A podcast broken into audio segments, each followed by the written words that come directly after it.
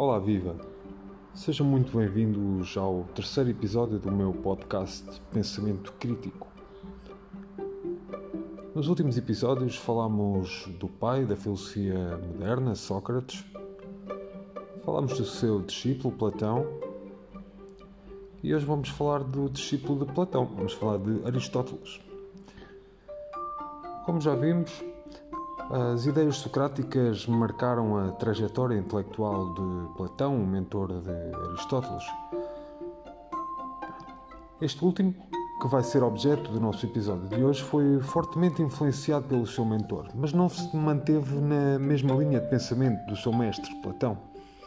Aristóteles modificou e discordou mesmo de muitas teorias platónicas. Aristóteles uh, classificou e sistematizou o pensamento filosófico alcançado até então, iniciando o período sistemático da chamada filosofia antiga.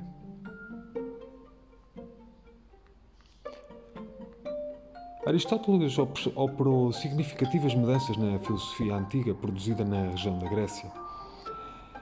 Esta produção filosófica já havia passado pelos períodos eh, pré-socráticos e socráticos e iniciava então o seu período sistemático. Os estudos aristotélicos influenciaram pensadores medievais da escolástica, principalmente Alberto Magno e Tomás de Aquino. Mesmo alguns filósofos empiristas da modernidade foram também influenciados por este filósofo grego. Aristóteles estudou lógica, metafísica, política, ética, ciências naturais Escreveu mesmo tratados sobre biologia e física e ainda tocou em assuntos como a retórica e como a estética. Aristóteles, na verdade, nasceu na Macedónia em 384 a.C. Foi um dos grandes filósofos da, da Grécia Antiga. Conviveu e estudou com Platão. Sabe-se que na sua juventude teve uma sólida formação em ciências, como todos os jovens da altura. Ainda jovem, foi para Atenas, onde conheceu o seu mestre e estudou na sua academia.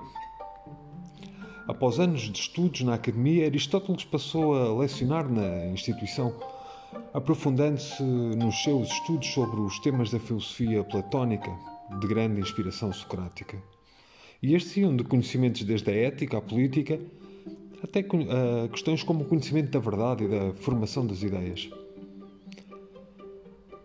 Na verdade, Aristóteles aproveitou tudo isto para formular as suas próprias teorias, o que o levou a um afastamento intelectual das ideias platónicas e marcou uma cisão muito grande dele com o seu mestre, representada na valorização do conhecimento empírico.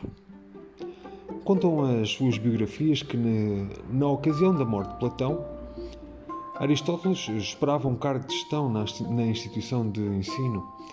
Como não recebeu esse cargo, o pensador desligou-se da academia e, a partir de, uh, partiu de Atenas para uma cidade na Ásia Menor, tornando-se consultor e conselheiro político entre 347 e 343 a.C. Foi nesse último ano que Aristóteles resolveu retornar à Macedónia e, na ocasião, tornou-se preceptor de Alexandre o Grande, herdeiro do Império Macedónico.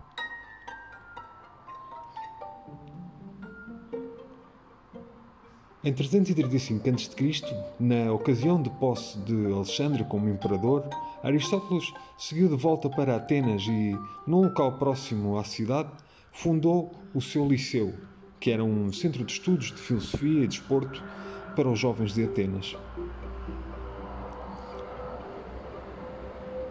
As suas principais ideias incidem sobre a sistematização, sobre a política e a ética, Aprimorou também os seus estudos platónicos sobre a metafísica e, neste campo, afastou-se mesmo um pouco das ideias do seu mestre.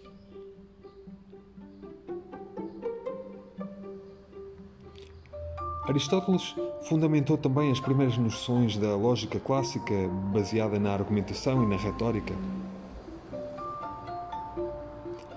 Foi este pensador grego que criou pela primeira vez a noção de silogismo,